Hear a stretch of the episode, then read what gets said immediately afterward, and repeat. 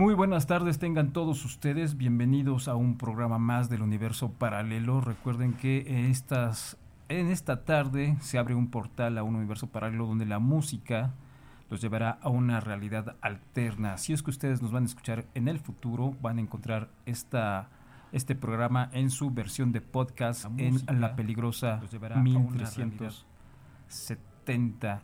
Eh, no, en la peligrosa .mx, así es. Y recuerden que también estamos viendo en vivo en eh, la señal del 1370 de amplitud modulada en Guamantla, Tlaxcala y en el 1600 de Ciudad Cerdán. Y también pueden escucharnos a través de Instagram, a través de Twitter, bueno, ex Twitter y en el Facebook. Ahí búsquenos como la peligrosa 1370 de amplitud modulada Guamantla TV Ahí podrán ver, eh, pues vamos a pasar también los videos eh, de las canciones que están por escuchar. La música así que los llevará a una realidad alterna. Si es que ustedes nos así vamos que a videos, vamos con música eh, de las canciones que están. Así que vamos con música. Lo que van a escuchar a continuación es a cargo de una propuesta nacional que, pues bueno, ahora está en pausa. Ya no, ya no han hecho nada, no han sacado nada. Pero que en el 2013 sacaron un disco llamado Magnetismo Colectivo que tiene una mm, canción bastante buena que se llama Piel, que es lo que van a escuchar a continuación. Y la banda se llama Le Barón. Y ahorita les comento más acerca de... Sí, sí. Ah, ok. Bueno, entonces antes de que escuchen, déjenme decirles que esta, esta banda debe a su nombre a eh, un personaje de esta caricatura de Massinger Z, ustedes la recuerdan bien, eh, si es que de niños la echaron, la llegaron a ver, a lo mejor ahorita ustedes este, eh, que están más jóvenes no tienen esa referencia, pero uh, si ustedes son un poco más grandes y les tocó ver esta caricatura, pues había un personaje llamado Baron Ash. Y era Así es, el varón Ashler. Entonces, uh, es un personaje llamado. sí, la caricatura favorita de muchos. Que, pues bueno, eh, eh, precisamente esta banda toma el nombre de este personaje para darle nombre a su banda. Y era este personaje andrógino que era mitad hombre y mitad mujer, ¿no? Imaginen eso. Entonces, de eso, de ahí retoman estos señores su nombre y pues bueno, vamos entonces a escuchar esto de Levarón, la canción se llama Piel. Y bienvenidos sean entonces al universo paralelo.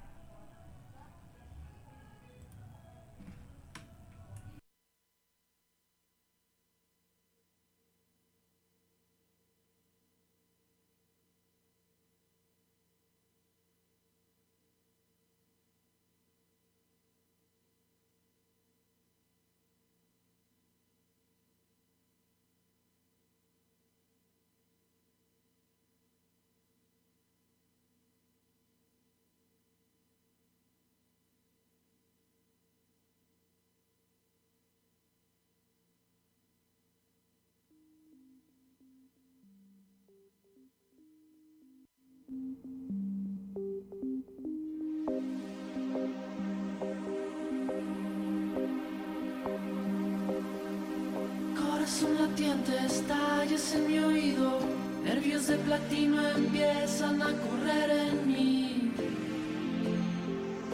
Si pudieras verme como soy por dentro, no me abrazarías, no me desearías tanto.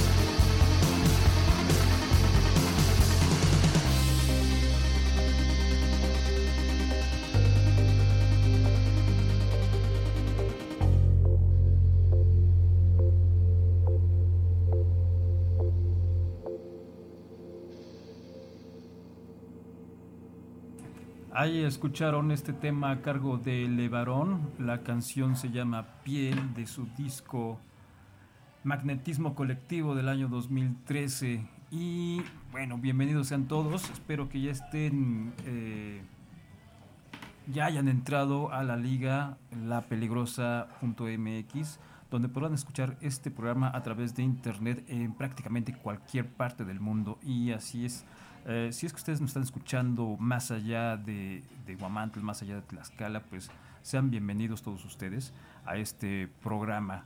Eh, vamos con lo que sigue y es que la semana pasada estrenamos aquí la canción nueva de Dua Lipa que fue producida por Kevin Parker de Temi Impala. Entonces nos quedamos con muchas ganas de escuchar algo de Temi Impala, de compartirles a ustedes algo de Temi Impala. Y lo que vamos a poner a continuación es esto de su disco Currents de 2015, que en ese 2015 ya estaba generando mucha expectativa este disco. Y bueno, cuando salió este cuarto sencillo, que era ya el último promoción de promoción de este disco Currents del 2015, eh, eh, pues prácticamente se volviendo un clásico instantáneo y ustedes van a ubicar muy bien la canción. Eh, y pues bueno, lo que van a escuchar a continuación es The I Know The Better. Quienes están escuchando la peligrosa 1370 de amplitud modulada.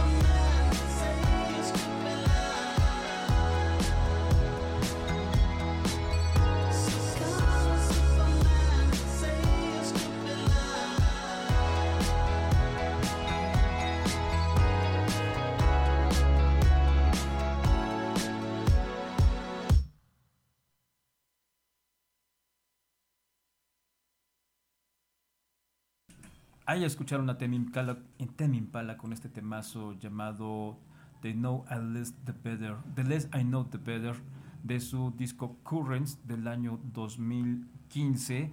Y esto porque, como les digo, nos quedamos también con ganas de escuchar algo del el señor Kevin Parker con su proyecto principal Temi Impala, después de que le produjo pues la nueva canción a Dua Lipa en esto que eh, muchos le, le, denominan el nuevo pop psicodélico de Dua Lipa que le hacía falta. Pero pues bueno, vamos con más música y es que la verdad tengo que confesar que tengo cierto gusto por la música de Dua Lipa, lo que hace sus videos.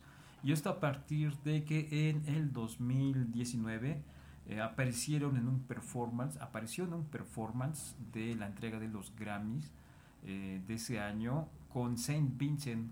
Saint Vincent que bueno es un proyecto de Annie Clark y que en ese año, en 2019, Annie Clark estaba promocionando su álbum eh, Mass Seduction y pues bueno eh, ahí hicieron este mashup entre la canción principal precisamente de, de Saint Vincent Mass Seduction y One Kiss de Dua Lipa. Entonces como que a partir de ahí pues sí como que le agarré gusto a todo lo que está haciendo Dua Lipa eh, y no es un gusto culposo, o sea, esto no existe de los gustos culposos, son tus gustos y ya no, o sea, yo creo, que, yo creo que todo lo que te gusta y puede ser muchas cosas variadas, pues son lo que te definen como persona, pues con, obviamente con tus gustos personales y lejos de ser un gusto culposo, pues bueno, son cosas que te llaman la atención y que creo que tal vez están bien producidas dentro del el pop, ¿no? Mediático, que por todos lados escuchamos, pues bueno, hay cosas que a lo mejor se están eh, salvando un poquito. Y la verdad sí es un gusto personal, pero bueno, el caso es que les agarré el gusto por esta presentación y es que vean ustedes, si es que están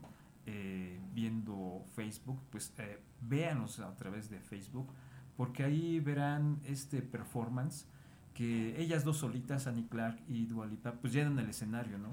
Y es que son los verdaderos artistas que en un performance o en, una, en, un, en un escenario llenan completamente ese espacio. Y hay otros artistas que necesitan mm, una docena de bailarines, pirotecnia, eh, un montón de escenografía para llenar eh, un escenario. Y creo que pues esos son los artistas que tienen que tener una mega producción para llenar un espacio. Pero cuando son de veras eh, muy buenos artistas, pues solamente basta su presencia, a lo mejor un micrófono, una guitarra eléctrica, para uf, para hacer maravillas. Entonces, pues vean esto, eh, si lo están viendo a través de Facebook, véanlo, la verdad es que vale mucho la pena si es que no lo vieron en su momento, en esa entrega de los Grammys del año 2019, y ahí les va entonces esto, este match up que hace Saint Vincent y Dua Lipa, Mass Seduction, One Kiss.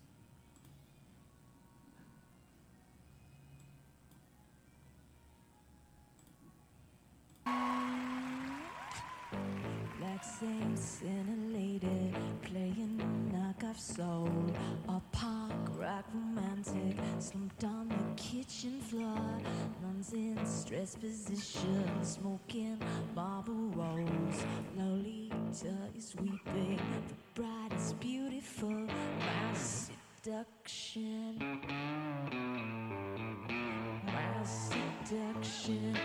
I can't turn off what turns me on. My seduction. I can't turn off what turns me on. My seduction. I'll hold you like a weapon. My destruction. Don't turn off what turns me on. My seduction. I can't turn off what turns me on. My seduction. I can't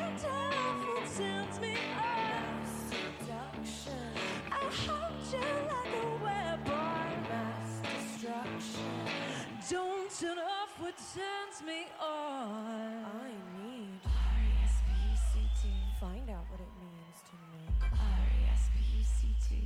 out what it means to me.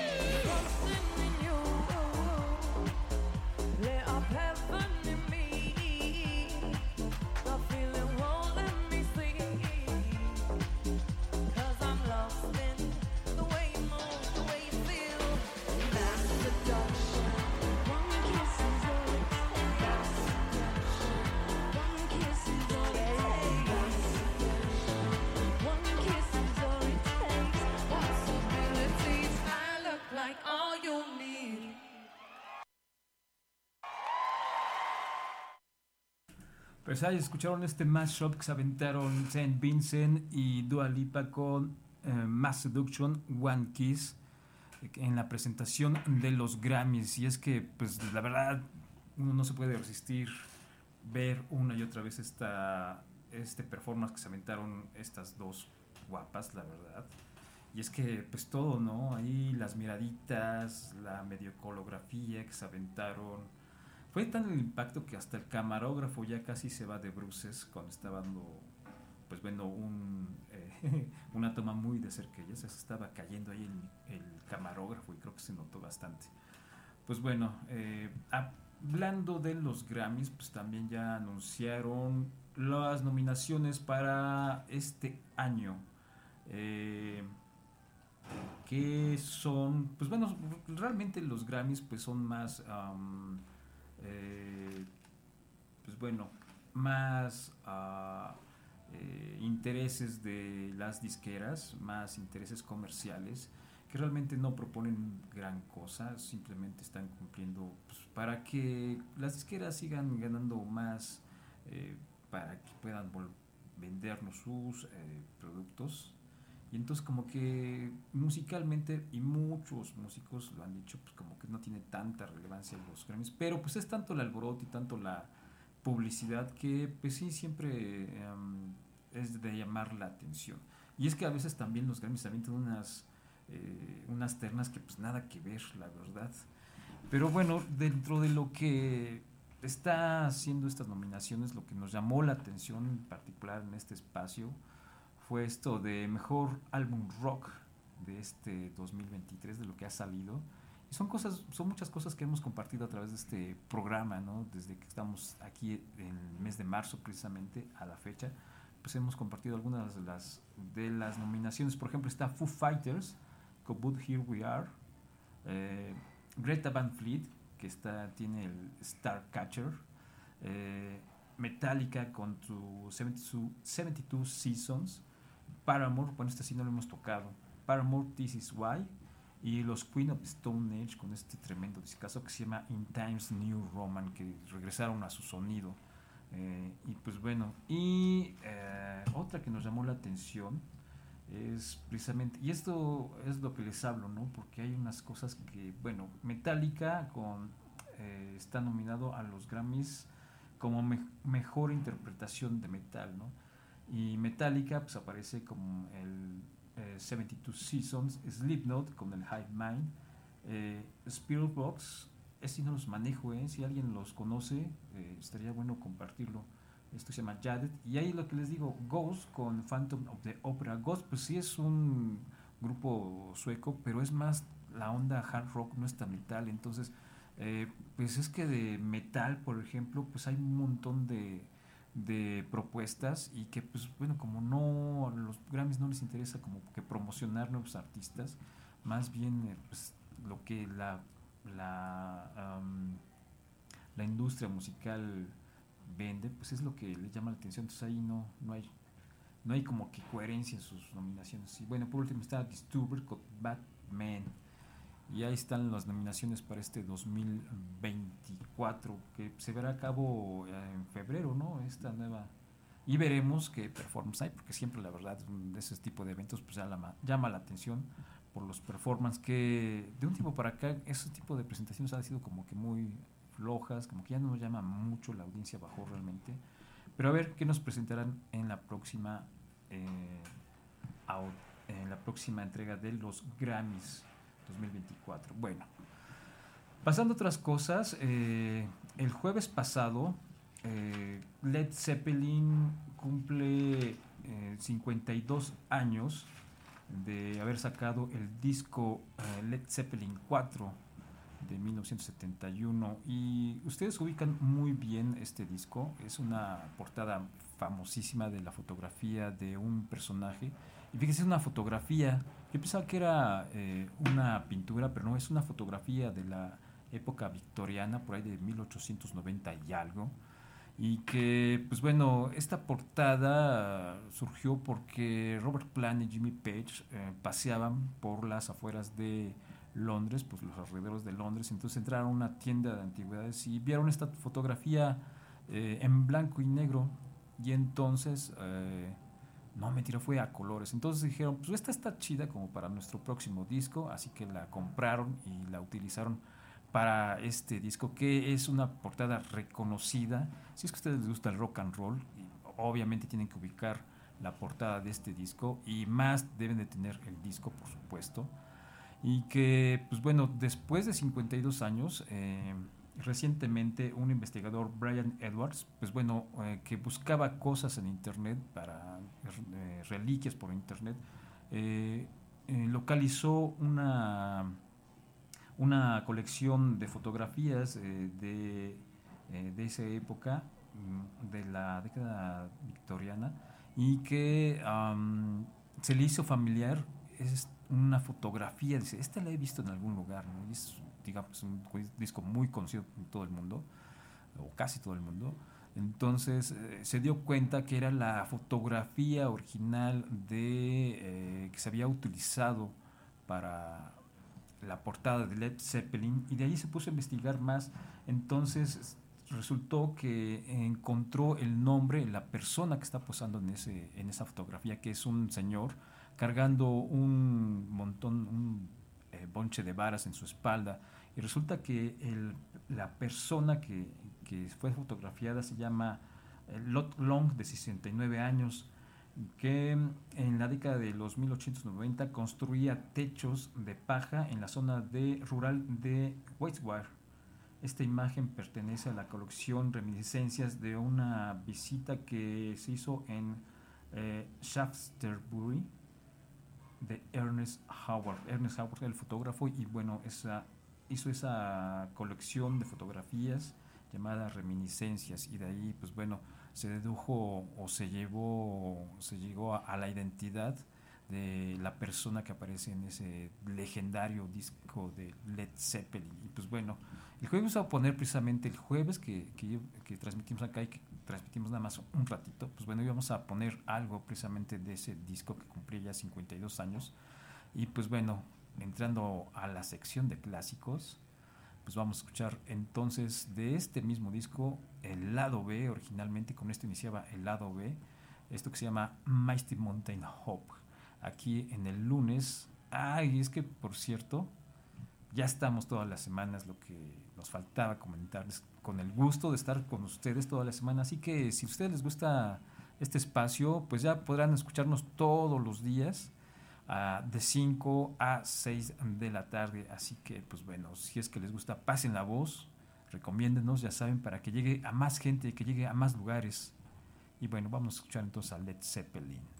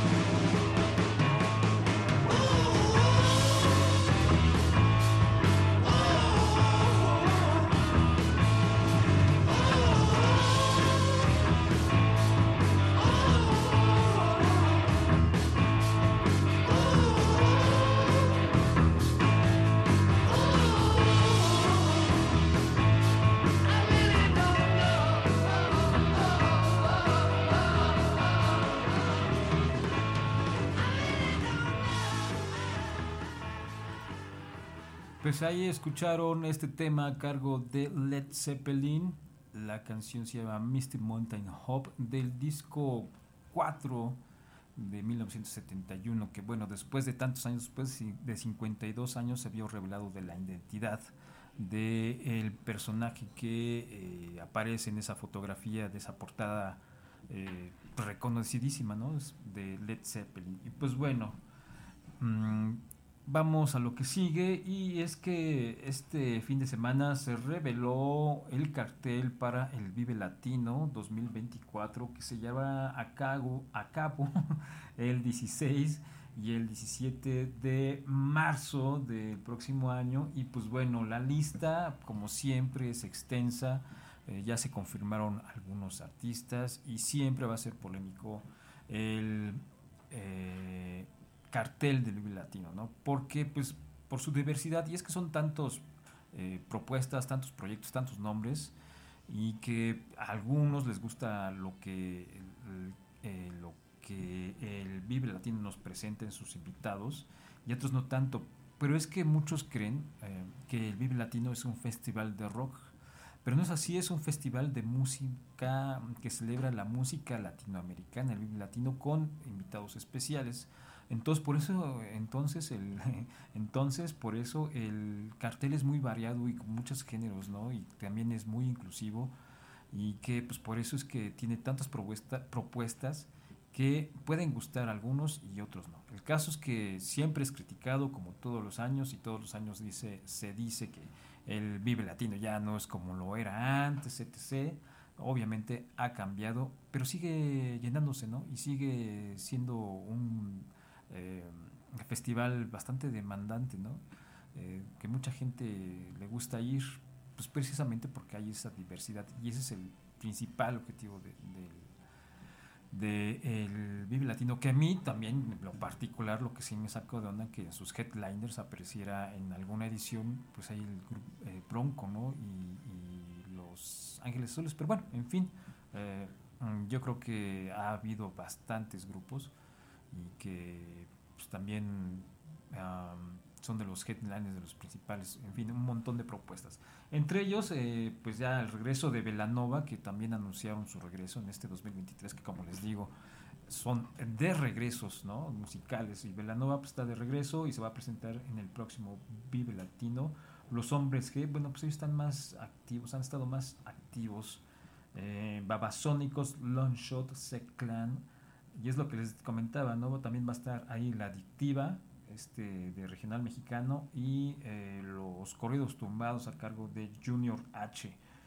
Ahí también por la parte rockera va a estar Scorpions, precisamente es uno de los um, grandes invitados, el plato fuerte de este festival, edición, eh, pues ya ni sé cuál van, en qué edición van de este 2024 eh, ¿Cuántos años llevan haciendo el Vive Latino? Pero bueno, Scorpions es de los principales, de los grupos principales que presenta eh, el Vive Latino hasta la fecha, hasta el día de ayer que ya han confirmado algunas de las bandas. Y pues eh, yo creo que es un digno representante del rock, del heavy metal de Alemania. Y pues bueno, con esto vamos entonces a escuchar algo de los Scorpions, de su disco Love at First Sting de 1984. Vamos a escuchar este clásicazo, ya que estamos en esta onda de los clásicos. Esto se llama Still Loving You y lo escuchan por La Peligrosa en el 1370 de amplitud modulada.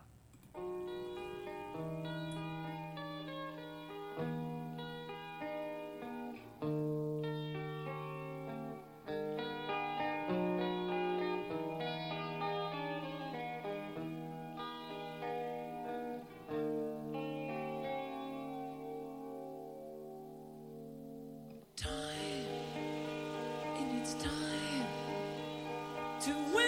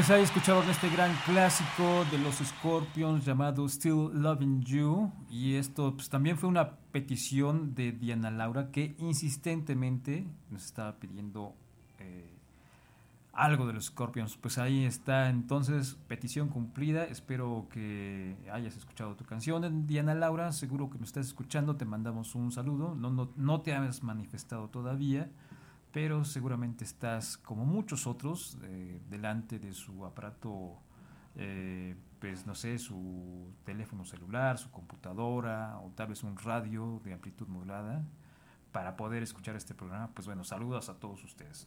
Mm, si ustedes quieren manifestar, pues bueno, podrán hacerlo en el Facebook de, de la estación donde estamos precisamente eh, haciendo esta transmisión en vivo y que uh, bueno ahí también podrán seguramente hacer alguna petición. Ya estamos casi por terminar este programa y para darle paso a eh, el espacio de poesía para ti y bueno vamos a lo que sigue.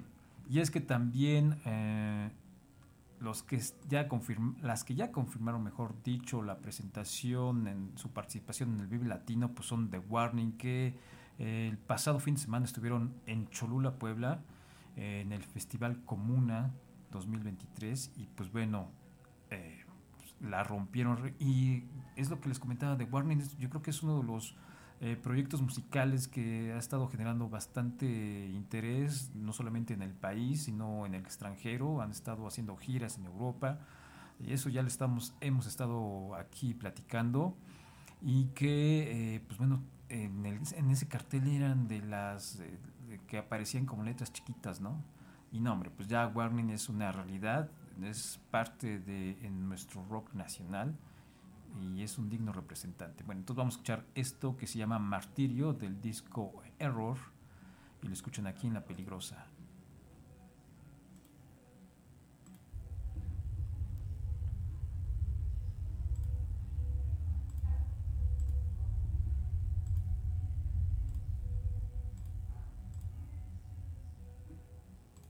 A veces las cosas obvias son las más difíciles de ver.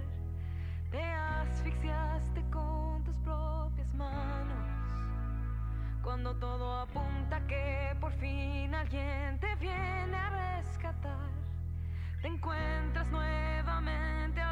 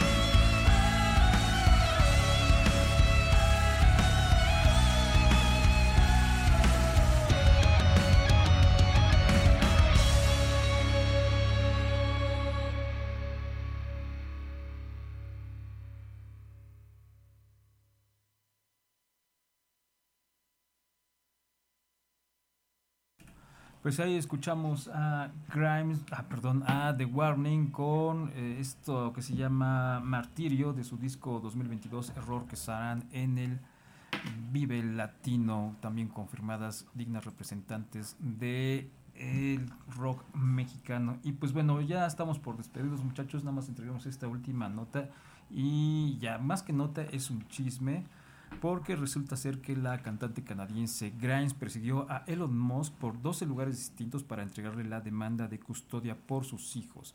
Los últimos meses han sido complicados para Grimes y su relación con el padre de sus tres hijos, Elon Musk. Como recordamos, el pasado mes de octubre, la artista canadiense demandó a su expareja para establecer una relación parental entre ella y sus tres hijos en común.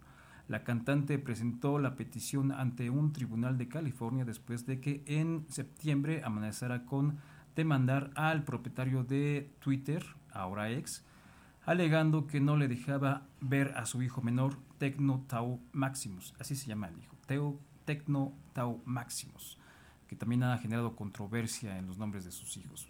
Bueno, al parecer Graham está pidiendo simplemente el reconocimiento legal de su maternidad. Mux aún, aún, eh, ha- aún no aún, aún no ha respondido a la demanda, a la demanda de acuerdo a los primeros reportes eh, de Grimes.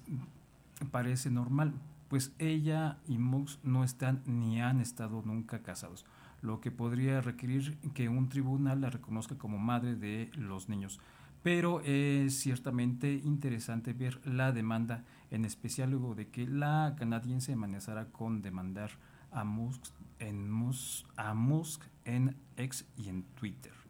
Eh, habrá un nuevo reporte de Insider, relata que Grimes se le eh, hizo bastante difícil entregarle los papeles de demanda a Musk y tuvo que contratar a personas que buscaran por todas partes al padre de sus hijos, según documentos judiciales. Un abogado de Grimes presentó un documento de prueba de entrega complementario hace poco en donde mostraba que había intentado entregarle a Musk los documentos de custodia en múltiples ocasiones y habían entregado los documentos a través de un servicio sustituto, lo que significó que los documentos fueron entregados a los trabajadores de algunas de las empresas de Musk, así como el personal de una propiedad asociada con el multimillonario en lugar del propio Musk. Pues bueno, ahí está el chisme más que nota, y es que pues, también somos muy seguidores de lo que hace musicalmente Grimes, pero pues bueno, ahorita está pasando difícil con esta situación con Elon Musk.